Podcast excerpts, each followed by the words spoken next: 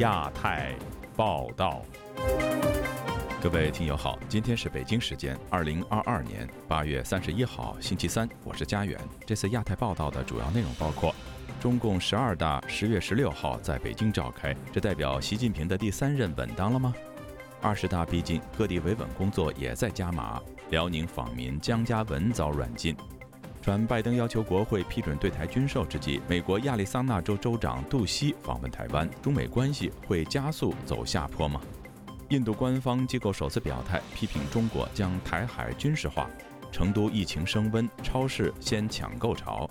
北京智库反对清零政策的报告遭删除。接下来就请听这次节目的详细内容。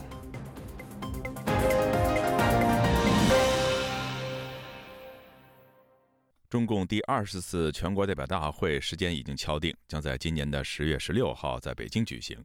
二十大将产生新一届的中央委员会，外界多预料，总书记习近平将破例开始第三个任期。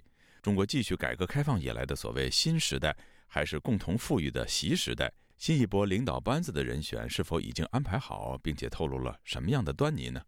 请听记者唐佳杰的报道。中共中央政治局八月三十日召开会议，决定十月九日将召开第十九届七中全会。外界揣测多时的中共第二十次全国代表大会正式敲定于十月十六日在北京召开。按照惯例，二十大由来自全国各地约两千三百名党代表在人民大会堂开会一周，选出新一届的中央委员会。外界也预计。六十九岁的习近平很有可能打破先例，开始他的第三任期。现居美国的中共党史学者高文谦告诉本台：“共产党的这个内内部的运作，特别是这个五年一次的这个人事安排，党大会，通通都是黑箱作业。所以咱们外人的话，不了解这里面究竟发生了些什么。凡是要宣布召开。”党代会的时候，那么说明他内部的勾兑、角力，最后妥协，已经达成了一个大致的盘子。二十大最受注目的七位政治局常委，包含新一届的总书记，将在二十大落幕后公开亮相。大体上就是算是尘埃落定了啊。在曾任中央党校校刊《学习时报》副编审的邓玉文看来，习近平的连任几乎无悬念。但在距离大会召开的四十八天里，还可能会有权力上的调整。二零一八年，中国人大修改宪法，其中包括删除国家主席和副主席的连任限制，为习近平的第三任期铺路。目前，习近平共有三个重要头衔：中共中央总书记、中央军委主席和国家主席。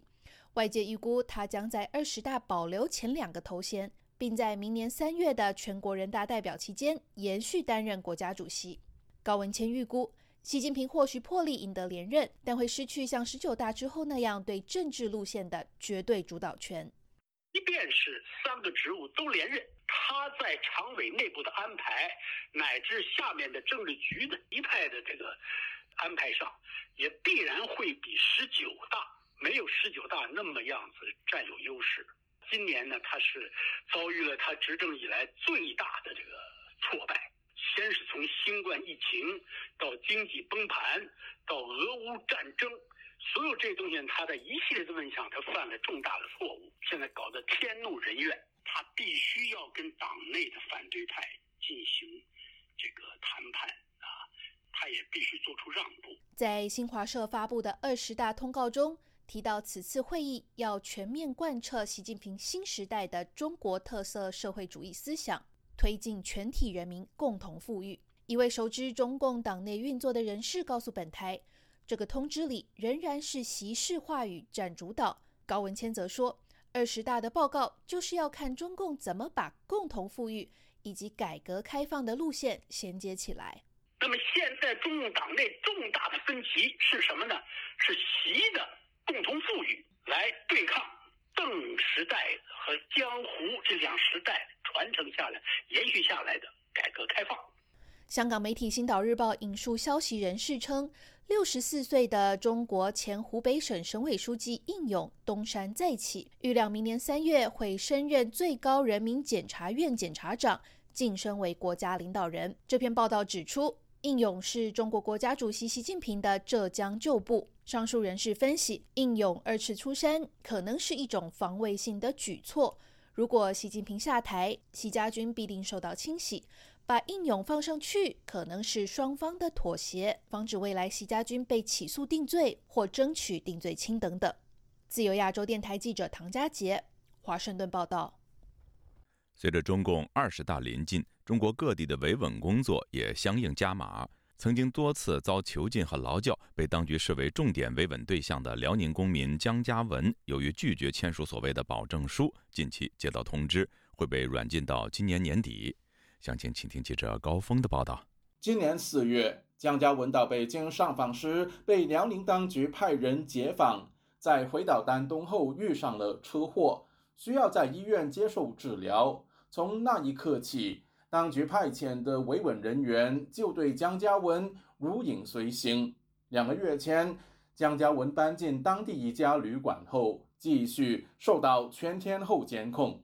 我从回到丹东住院到现在，始终有两个铁身跟我住在一个屋，一直到现在。我是单人床，他们俩人是双人床。这个旅店这个房间，就是为我安的铁栅栏，其他的所有房间都没有。门是三道门，他们就是离我啊三十米、五十米不离开视线的情况下跟踪我。江家文因司法不公、诈骗、拆迁、企业改制被剥夺劳动权利而上访维权多年，在中国维权群体中素有“被劳教冠军”的称号。因应中共二十大逼近，当局曾游说江家文签署所谓的保证书，换取人身自由。却被他一口拒绝。你写个保证书，二大之前不上访，不允许离开丹东，每两天、三天到派出所拿一次工资，一天给你三百块钱，给你租房、房租、水电我们全包，包括看病、吃饭啊，所有一切花销。我说不可能，你给我几百块钱，我不会签这个字的，写这个保证的，因为你没有解决问题。近日，当局通知姜家文，除非他改变初衷。否则，一直到今年年底，他都将失去自由。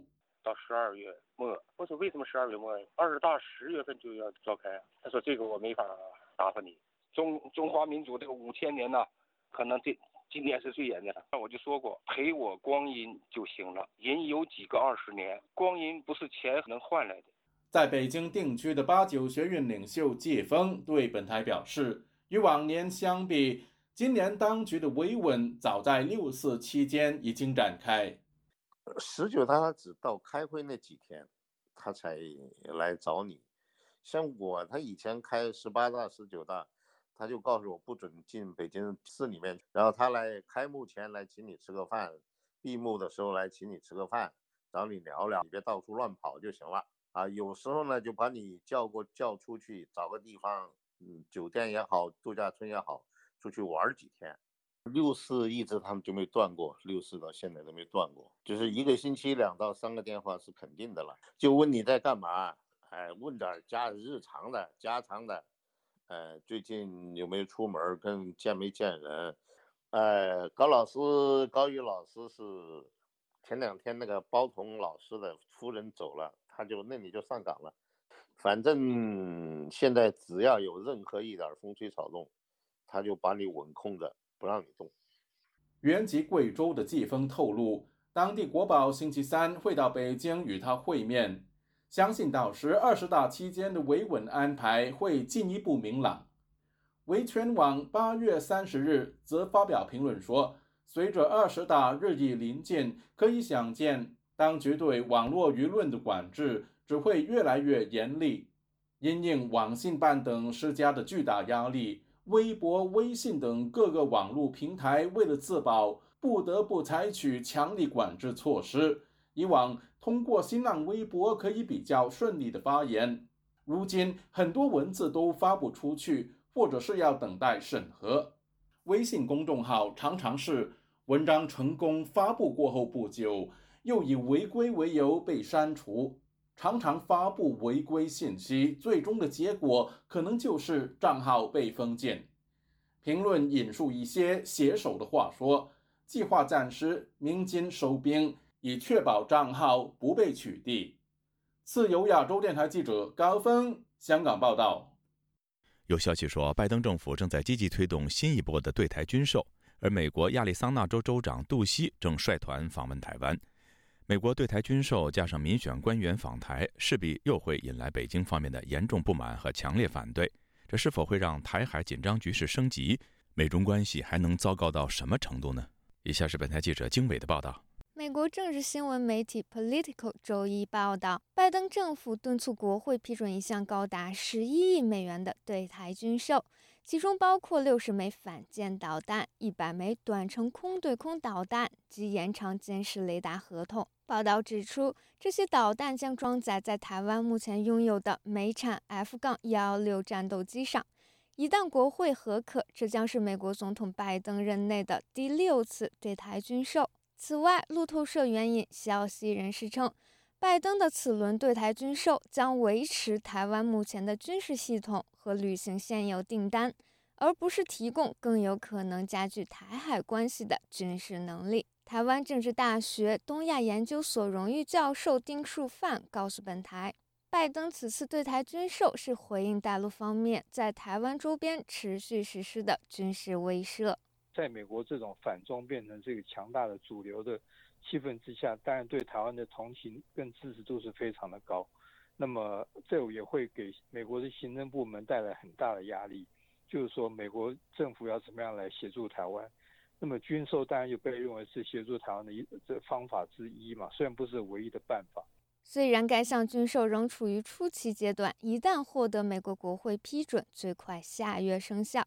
美国白宫国家安全委员会战略沟通协调员科比日前称，中方的军事行动使台海局势升级，美方不会接受中国试图在台海建立一种新常态。白宫发言人卡林也表示，美方未来将实施演习来推动西太平洋地区局势恢复稳定。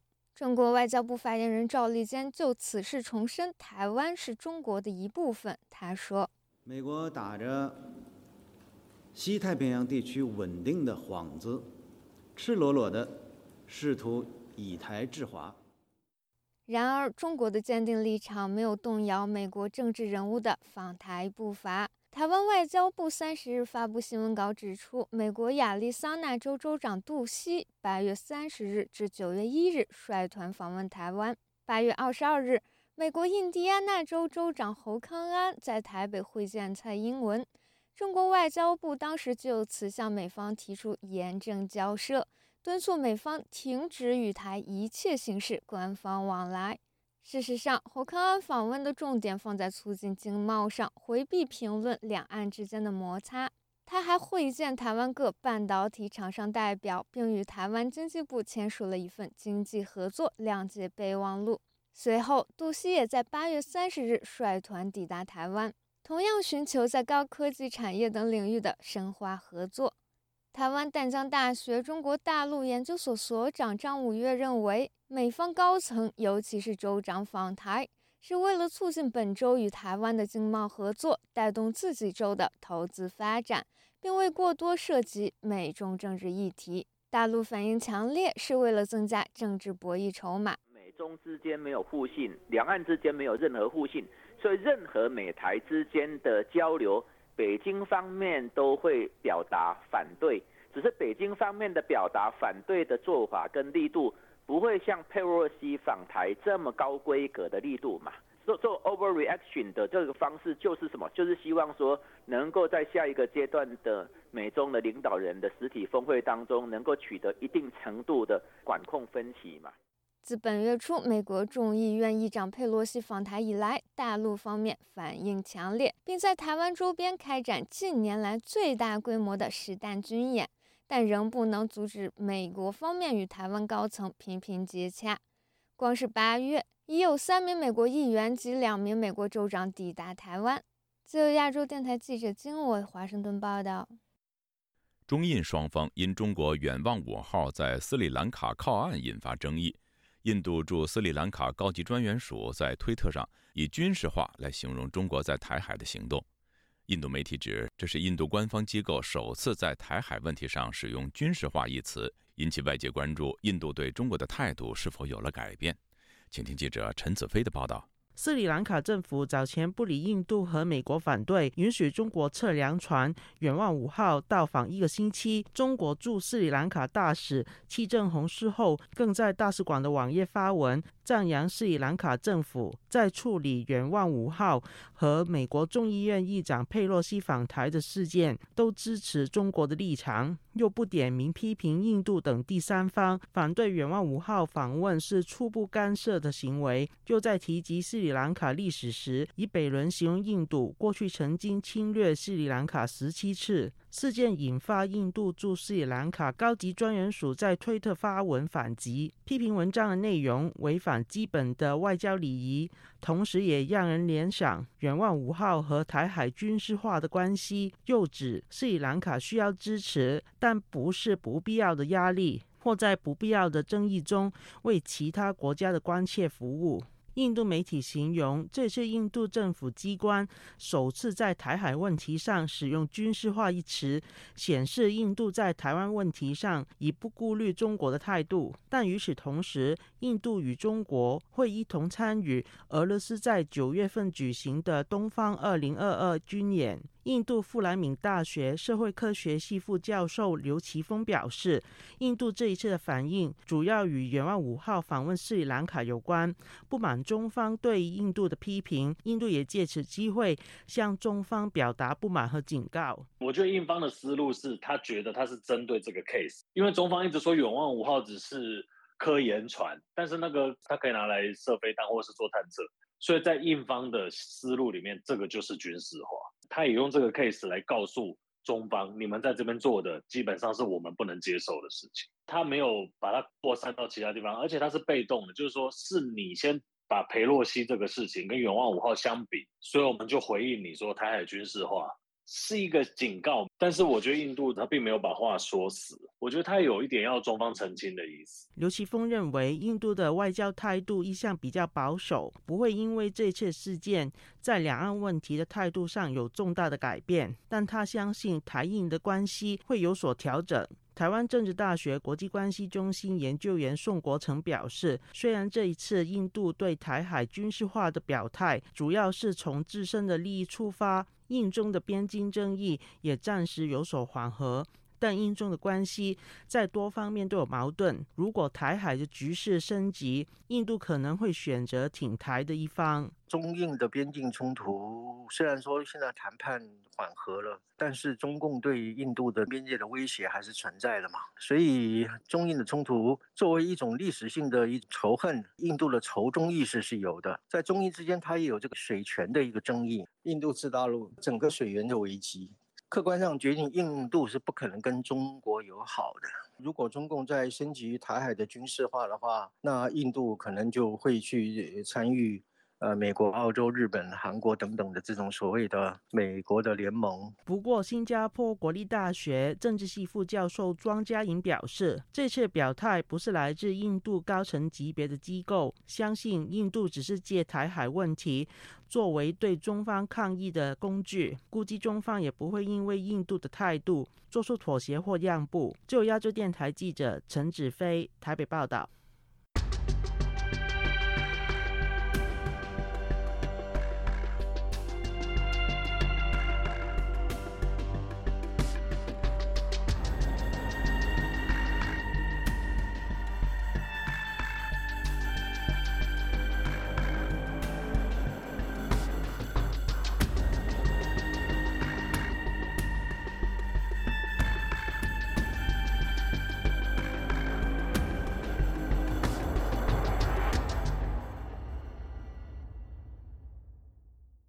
新冠病毒奥密克戎变异毒株已经蔓延到河北、四川、重庆等十多个省市。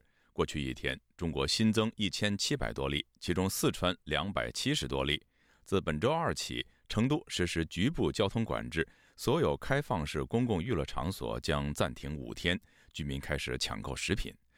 以下是记者古婷的报道：近期，上海、重庆、四川成都、辽宁沈阳。浙江杭州、河北石家庄、广东广州、福建厦门、云南昆明、西藏等至少十四个省份出现奥密克戎 BA. 二点七六变异株。中国国家卫健委本周二公布，过去一日新增一千七百一十七例本土新冠病毒个案，包括三百四十九宗确诊和一千三百六十八宗无症状感染病例。其中，四川新增本土确诊病例一百六十七例，新增本土无症状感染者一百零九例，其中省会成都最多。成都居民吴女士本周二告诉本台，当地疫情严重，部分交通中断，社区被封控，居民接到储备物资的通知，于是出现抢购的现象。成都的新冠病毒确实有点严重，核酸是二十四小时在做，世纪城、高新区啊、金牛区啊那些地方要多一点。街上的人也挺少的，早上卖菜也没有了，超市的东西都没了，菜呀那些，我就买了点鸡蛋回来了。的那些朋友都赶快在家囤粮食啊，社区通知的。要存点东西。成都市新型冠状病毒疫情防控指挥部周二发布关于全面加强社会面疫情防控的通告，其中提到，非必要不离蓉，确需离蓉的，自二零二二年八月三十一日零时起，需持有二十四小时内核酸检测阴性证明。推迟秋季开学时间，各类校外培训机构暂停线下培训，暂停中小学和幼儿园在校。托管展厅团队旅游，全市酒吧、KTV 等各类空间密闭娱乐场所和博物馆、文化馆等各类公共文体活动场所暂停开放和营业。居民吴女士说：“这一波疫情来势凶猛，而且分布很广，该市已经有一百多个区域实施封控。一天增加一百多，那不得了啊！反正做核酸是二十四小时做，哎呀，人多的不得了！”五点钟就开始喇叭叫了，叫去做核酸，基本上是每天做了。有些地铁站都封了，有的公交车都改道了。昨天晚上是关了好多好多小区哦，封了很多小区。目前，成都已经有一百多个区域被列为高中风险区域。释放至成都地铁五号线新都华贵路站摆渡车停运，成都高校推迟秋季开学时间。当局要求居民非必要不出门，出门需持有二十四小时内的核酸阴性证明。此前，河北石家庄已经实施所谓全域静态管理，全市交通停摆。接着，深圳市福田区、罗湖及龙岗三个区实施全域管控，深圳、福田、罗湖六个街道居民实施封控，二十四个地铁站封控。有舆论认为，虽然近期各地疫情有所升温，但感染人数远不如外国。这类清零政策严重影响居民日常生活和企业生产经营。对此，山东青岛居民张先生对本台说：“当地四天一次核酸检测，四天如果你超过，呃，不做的话呢，就黄码。清零是不可能。那这里边我觉得也有一些利益的一些勾结吧，有有一些利益集团不希望清零了。这个核酸的这个产业链太太恐怖了，太大了。做核酸的医疗人员啊，这个一天都三四百、四五百这个工资啊。”张先生说，中共二十大会议召开前夕，各地政府官员为了向北京表忠心，采取各种手段限制居民外出。重庆居民李先生告诉本台，因为邻居误报他家的地址，他家险些被封。家的门牌报成他家的门牌，他家有事他要封我家的门，人家认定我就是有疫情的。后来才弄清楚，报错的那个人道歉了，才弄清楚了。现在我的门可以不封了，但是这肚子气你得生啊！我说你天天早上不不忘不忘初心的，天天为人民服务着嘞，你们就这样对待人民着了吗？不如蝼蚁吧。自由亚洲电台记者古婷报道。中国智库北京安邦咨询公司于二十八号发表一份报告，反对中国政府的清零政策，但又长期下去会拖垮中国的经济。但这份报告看出不到一天，就在中国网络上遭清零下架。以下是记者唐媛媛的报道。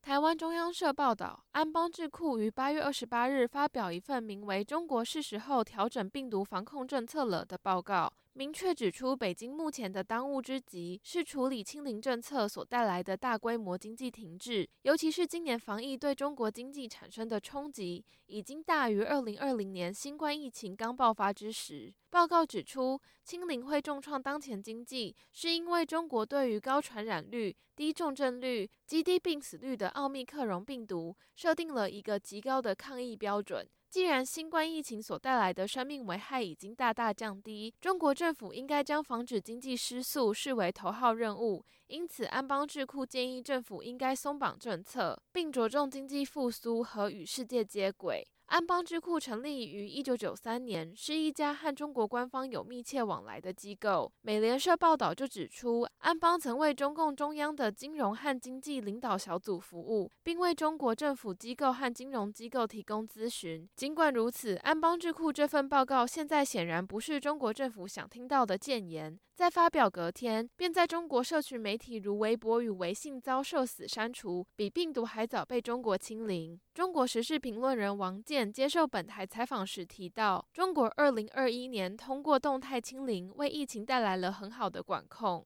Delta 疫情之前这件事情还蛮管用，因为之前的病毒呢传染率没那么高，但是呢毒性比较强。同时，王健表示，二零二一年管控疫情成功，为习近平带来政治利益。习近平也因此度过了他最困难的时期，因为他的政策被质疑。但是，王健认为，北京现在继续坚持清零是在刻舟求剑。疫情其实改变了，以前的疫情是病毒高、毒性高、传染率低，现在是毒性低、传染率高。但是中国政府现在不愿意松绑清零政策，因为这代表否定北京先前的决策。中国时事评论员秦鹏则告诉本台记者，北京硬是不在防疫政策上松绑，是因为北京一直将清零政策视为政绩，所以北京的防疫政策如果突然政策转弯，就会产生党跟习近平是否依旧光荣伟大的问题。秦鹏表示，他现在已经不是一个医学问题，也不是一个社会学问题。或者是经济问题，它已经变成了一个政治问题。秦鹏告诉本台，他认为在中国年底二十大之前解封的可能性非常小，因为清零政策算是习近平的政绩，是他对外宣传的主题。王健也认为，在二十大之前，中国并不会解封。那习近平在二十大希望谋求连任，那如果你在动他的这个政策，意味着他可能在政治上会失分，所以他是更要维护住，不能变。至于二十大之后清零政策是否会松绑，王健表示，这取决于两点。首先，若是习近平未连任，那他的继位者肯定会将清零政策推翻，因为这项政策是中国经济目前最大的包袱。其次，若习近平得以连任，那就要看习近平如何衡量动态清零政策对社会的影响。所以，防疫政策究竟会不会松绑，便不得而知。可以确定的是，在二十大之前，地方防疫措施只会更严。河南省三门峡市银池县就公布，自八月二十八日起实行三天的静态演练。尽管全县居民连续七天核酸检测结果皆为阴性，仍进行形同封线般的演习。演习期间，每天每户只能指定一名家庭成员外出采购一次生活必需品，同时严格限制车辆通行，并暂停各式公共运输工具。没人知道中国的清零政策还要走多远，但可以肯定的是，对中国人民的。生活与经济活动带来巨大的影响与伤害，是多地上演的中国进行式。自由亚洲电台记者唐媛媛报道。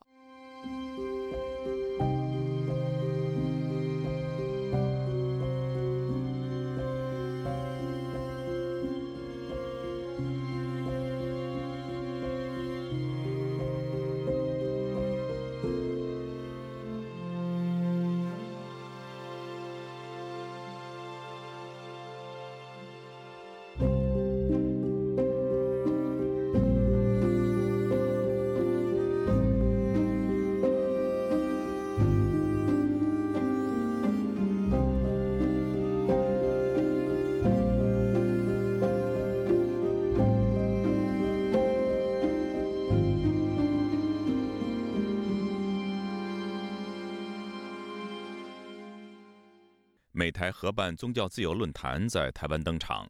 美国国际宗教自由委员会主席努里特克尔警告说，台湾是中国随行再教育的下一个目标，应该从维吾尔人的悲剧吸取教训，绝不能够坐等中国放一条生路。西藏流亡政府驻台湾代表格桑坚参则告诉本台，受中共迫害的达赖喇嘛未能够获邀出席是一大遗憾。请听记者夏小华发自台北的报道。二零二二年区域宗教自由论坛，印太地区公民社会对话，宗教自由面临的挑战，三十号在台北登场。总统蔡英文致辞说：“Our vision is to create a world where no one is。”我们的愿景是打造没有一个人会因信仰、传统或宗教身份受迫害的世界。蔡英文说：“Religious freedom is a universal human right, but in recent years.” 宗教自由是普世人权，但是近年来这项基本自由却遭受威权政体更大规模的压制。台湾非常清楚何谓站在威权侵略的最前线，坚定致力推动宗教自由。包括支持无法行使这个基本权利的人们。蔡英文表示，要为印太区域提供多元包容的台湾模式。他还说，台湾欢迎不同背景的人士来访。值得自豪的是，台湾最近被评比为最包容穆斯林的旅游目的地。美国国际宗教自由无证所大使拉沙德·侯赛因透过预录的视频表示，台湾是宗教自由的典范，中国则是压迫宗教自由最明显的例子，特别是压迫少数。民族的信仰。一九九九年起，美国将中国列为严重侵犯宗教自由的国家。每当中国以实际压迫的行动跨越宗教自由界限，都提醒着世界，没有人能够逃离他的威胁掌控。理念相近伙伴应该结盟对抗。美国已和台湾站在一起，感到自豪。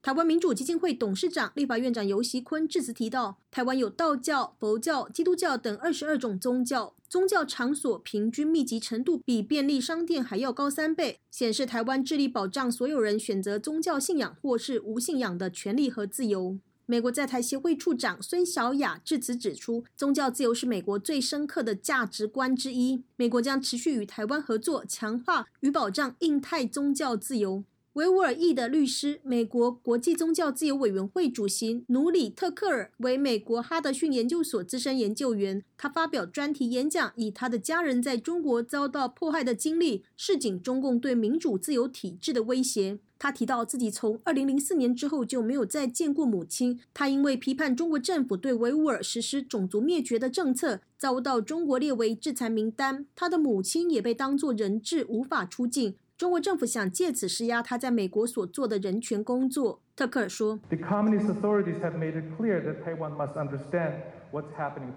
中共当局已经明确让台湾了解维吾尔人的情况。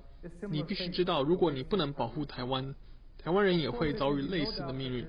当然，毫无疑问，没有任何情况会限制中国政权对台湾和世界的意图。以及中共正在实施的种族灭绝和反人类罪。特克尔强调，中国驻法大使卢沙野日前称，统一之后，中国会对台湾民众进行再教育，这代表改写历史，抹杀任何宗教信仰自由和不同的政治意见，只能接受习近平那一套洗脑教育。世界已经看清中国对维族人的暴行，但知道的太晚。特克尔还说：“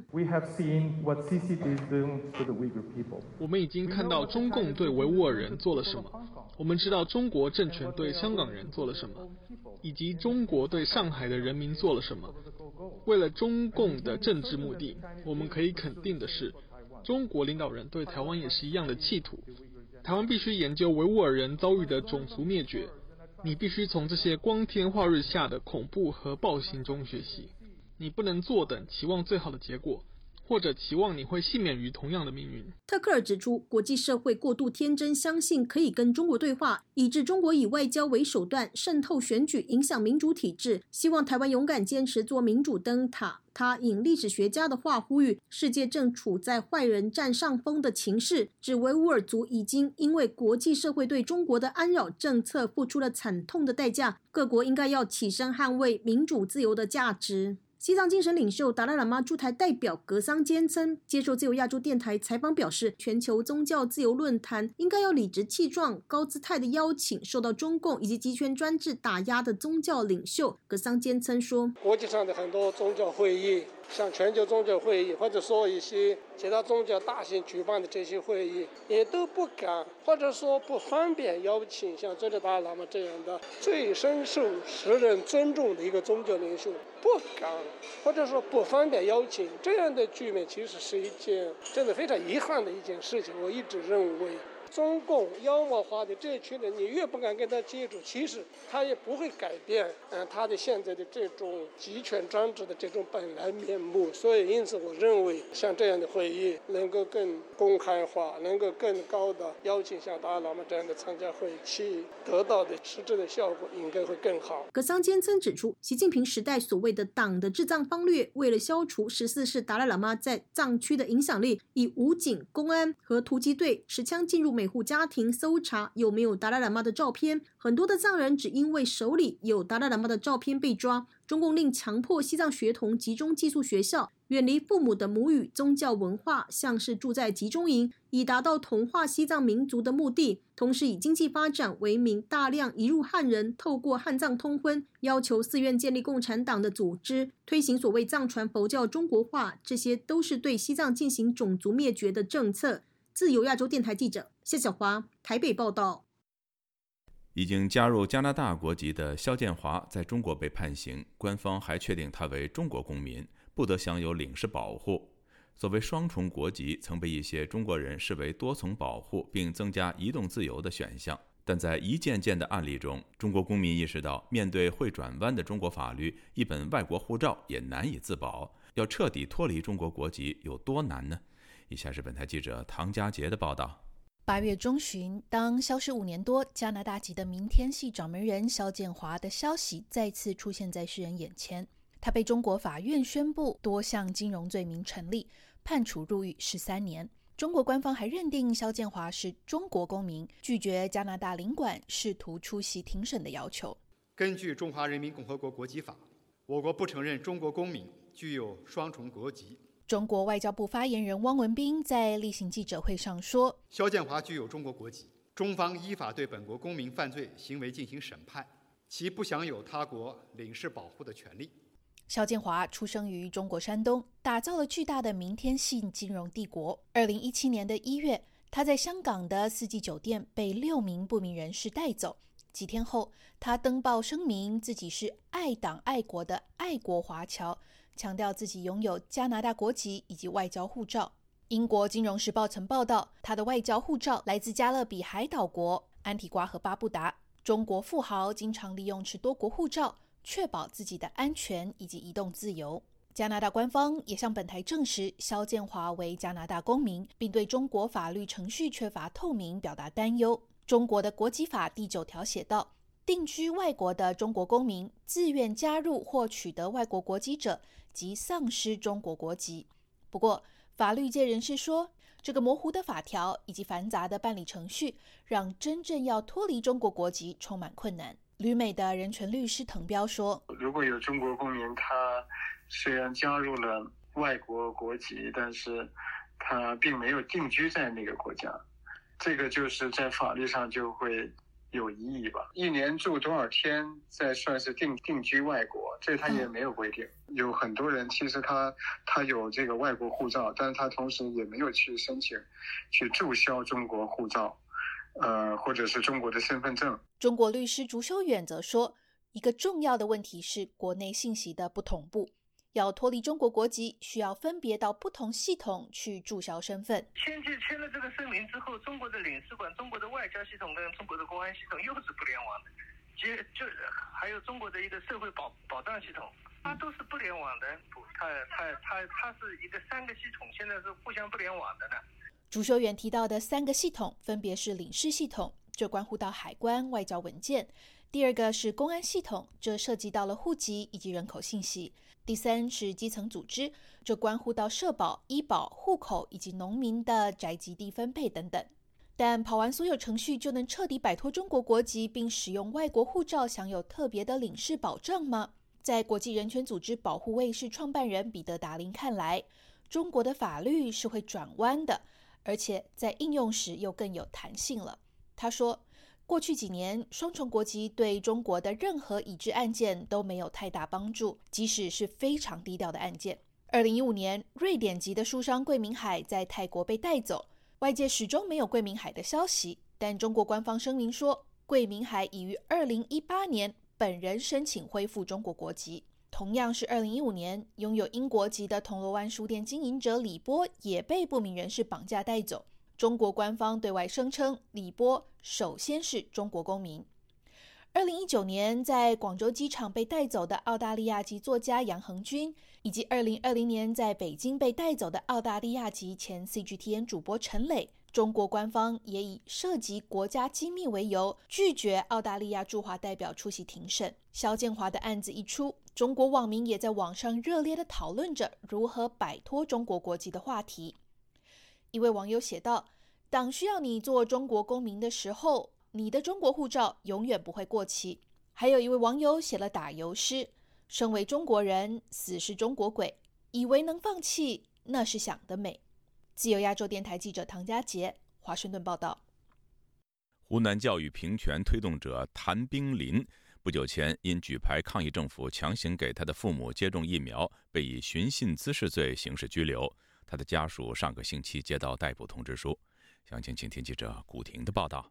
据维权网消息，近年来，谭冰林多次参与推动教育平权运动，为民众争取免费教育、免费养老，以及以义工身份积极参与为良心犯送饭的。公益活动等，他还公开举牌要求政府立即释放狱中的公民记者张展，并且声援新冠疫情吹哨人李文亮、公民记者陈秋实、张斌等人。今年六月，谭冰林被衡阳市启东县公安局以涉嫌刑讯滋事罪刑事拘留。其后，代理律师范先生多次向警方申请会见谭冰林，均遭到拒绝。谭冰林的友人王先生本周二接受本台采访时说，谭冰林被捕前举牌抗议政府强行为其父母接种新冠疫苗，但是此前他曾多次以同样方式争取公民权利。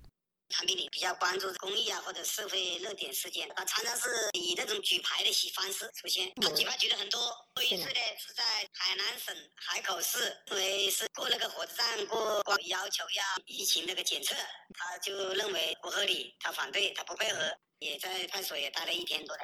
八月十七日，谭冰林的代理律师接到湖南省启东县检察院的答复函，称。拟控告衡东县看守所违法不安排会见律师的问题，经本院调查情况属实，已向衡东县看守所发出纠正违法通知书。其后，检察院未作进一步答复，直到警方近期向谭冰林家属发出逮捕通知书。王先生说，公安局对谭冰林的维权行为早有不满，但未采取行动，直到最近以所谓维稳的内部理由，打算起诉谭冰林。就就记恨他，找个理由就来搞他。他常常把一个事情搞成引起公众关注，变成一个公共事件，政府就对他就很恼怒。现在公安他是把他做刑事案子之类的跟他搞，会去起诉他的，因为他这个属于牵涉到政治的，共产党他是不按常规出牌的，是威胁他的政权了。那这个东西他就不存在，按按什么法律？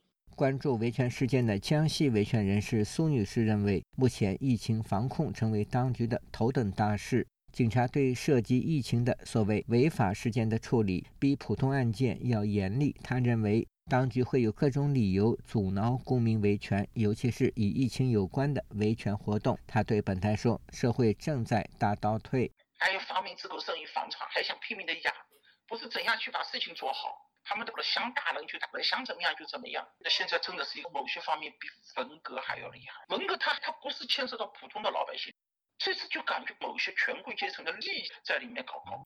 六月二十九日，因其父母被强行接种新冠疫苗，谭冰林到村委会举牌抗议，遭启东县公安局带走和抄家。他的手机和笔记本电脑被警察带走。七月一日，被以涉嫌刑讯滋事罪刑事拘留。自由亚洲电台记者古婷报道。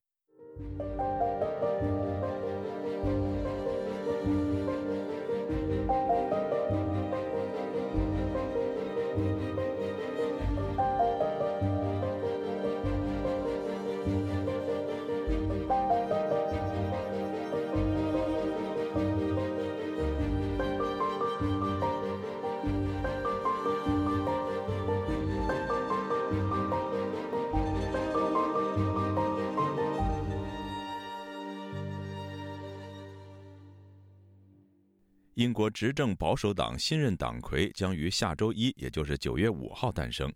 大热门候选人现任外相特拉斯有望成为新任的英国首相。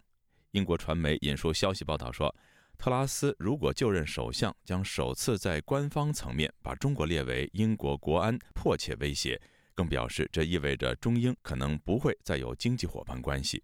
中方则批评鼓噪中国威胁论是不负责任的言论。详情，请听记者吕希发自英国伦敦的报道。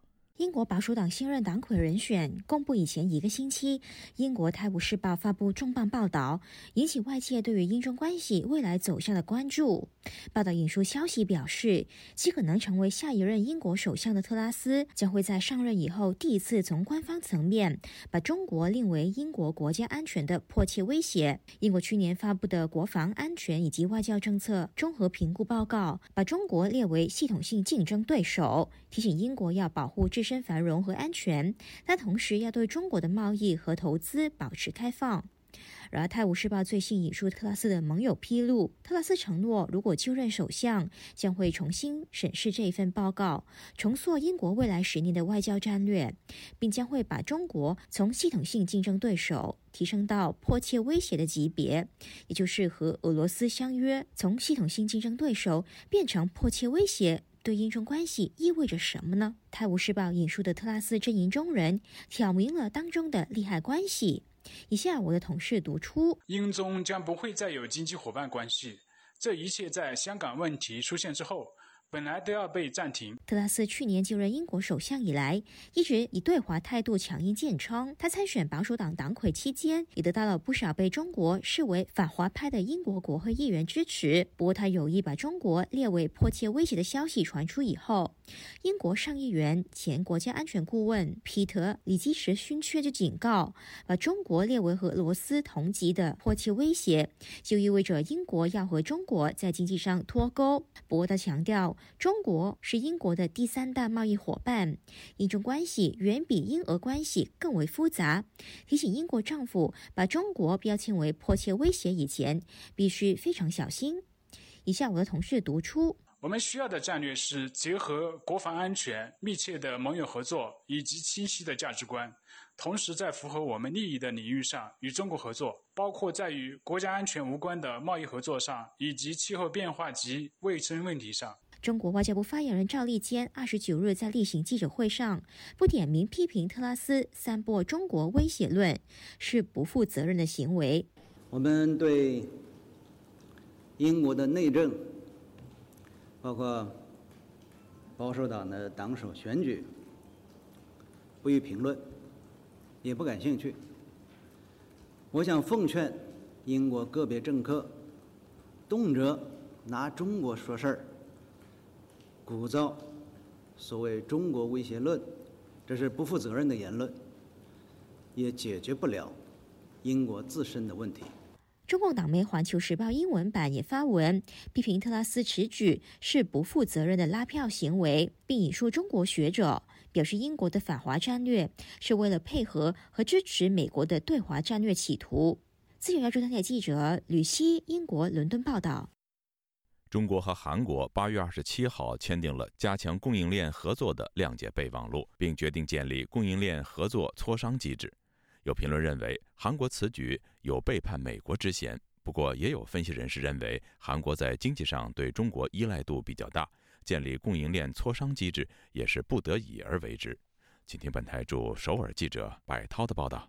韩联社二十八号报道，韩国副总理兼企划财政部长官邱庆高和中国发改委主任何立峰在二十七号通过视频召开了第十七届中韩经济部长会议，并签署了加强供应链合作的谅解备忘录。这是中韩经济部长会议两年多以来首次举行，也是中韩建交三十周年非常出彩的一个环节。签署了谅解备忘录后，中韩间将建立司局级的。供应链合作协调磋商机制，一旦发生供应链不稳定等问题，将通过磋商机制交换相关的意见。韩国产业研究院研究员赵哲表示。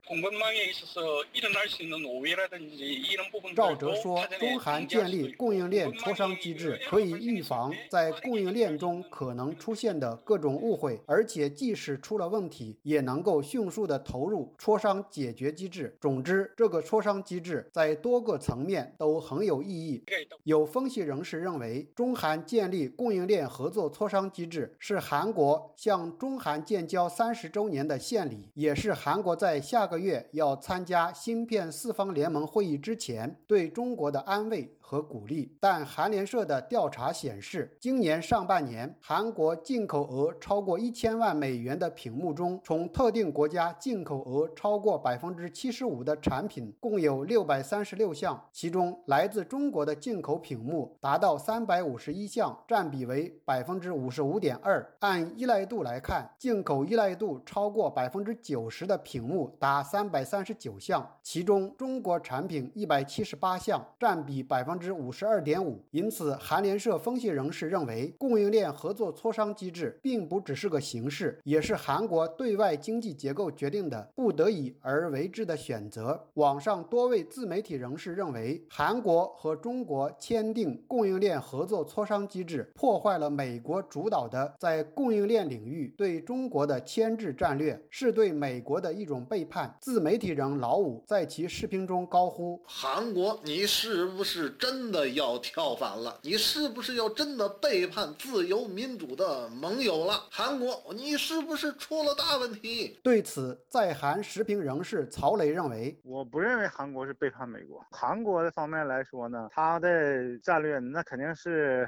中美全部得罪，然后呢，两方面都通吃，使自己的利益最大化。美国呢也知道韩国这个盟友呢，呃，他所所处的这个比较尴尬的这个地缘条件和。这个经济条件，曹雷进一步认为，中韩合作供应链磋商机制的有效性还有待观察，现在不宜下结论。另据韩国东亚日报二十九号的报道，美国实施了禁止向中国出口十四纳米以下的半导体制造设备的禁令，但拜登政府表示不会把这个禁令强行适用于在华韩企身上。也就是说，在中国设厂的三星电子和 SK 海力士可以从美国。进口相关的设备，分析人士认为，美国如此做是担心韩国政府和企业的强烈反对。为了使芯片四方联盟会议顺利召开，美国通过这样的方式安抚韩国。美国对韩国的安抚举措，使得中韩在半导体领域的供应链拥有了更大的活动空间。自由亚洲电台记者柏涛首尔报道。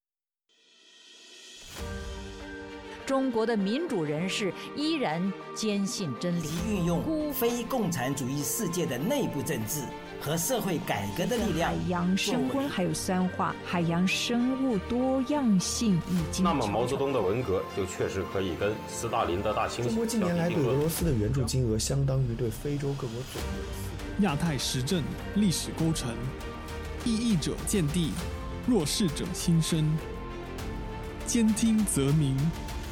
听自由亚洲电台播客，了解中国多一点。苹果、谷歌及 Spotify 等各大平台均可订阅，免费收听。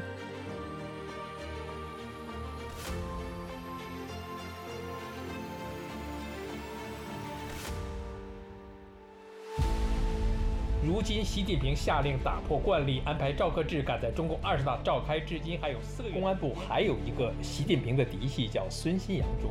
犯了死罪的孙立军是否还会被习近平下令？所以，如果王小红只以公安部党委书记职务进入二，自由亚洲电台的夜话中南海节目，为您关注中共高层人事动向，分析中共内部错综复杂的派系分野。梳理派别势力分布及权力斗争的历史演进，探讨中共高层人事异动及权力分配如何影响未来政策走向。主持人高鑫先生长期从事中共高层研究，已撰写近二十部相关研究专著，是海内外知名专家和时事评论员。敬请关注。夜话中南海节目。听众朋友，接下来我们再关注几条其他方面的消息。据日本媒体报道，中国2020年以公共安全支出为名的维稳经费达到2100亿美元，不但十年内成长超过了一倍，而且高出同年军费的百分之七。而今年以来，种种做法显示，官方对社会的控制不减反增。中央社三十号的消息引述日经亚洲的报道说。中国国家主席习近平二零一二年掌权后，在反贪腐行动上采取所谓“零容忍”态度。如今，这种零容忍已经延伸到社会维稳的各个层面。不仅如此，中国对维稳的坚持也扩及到香港。报道还指出，随着中国政府维稳手段的肆无忌惮，中国民众压抑的挫折感愈发深重。在“清零”政策下，民众对政府的不信任感更加强烈，网络上接连出现不满言论。中国政府越是试图控制言论，与世界就越是渐行渐远。中国国家企业信用信息公示系统显示，八月二十九号，大连万达集团股份有限公司发生工商变更，王思聪已经退出董事职务。今年的四月份，王思聪的微博账号因所谓违反相关法律法规而被禁言。四月二十七号，其微博账号被彻底封禁。四千万粉丝以及以往的贴文都被清零。综合国际媒体三十号的报道，美国驻澳大利亚大使馆当天表示，所罗门群岛政府告知美方，将暂时不让美国的海军舰艇进入所国港口。据路透社报道，美国海岸防卫队的一艘巡逻艇本月二十三号向所罗门群岛申请例行入港加油的补给，但所国政府没有回应，因此未能够停泊。所罗门群岛今年四月与中国签署安全协议后，就与美国及其盟友关系紧张。听众朋友，这次的亚太报道播送完了，谢谢收听，再会。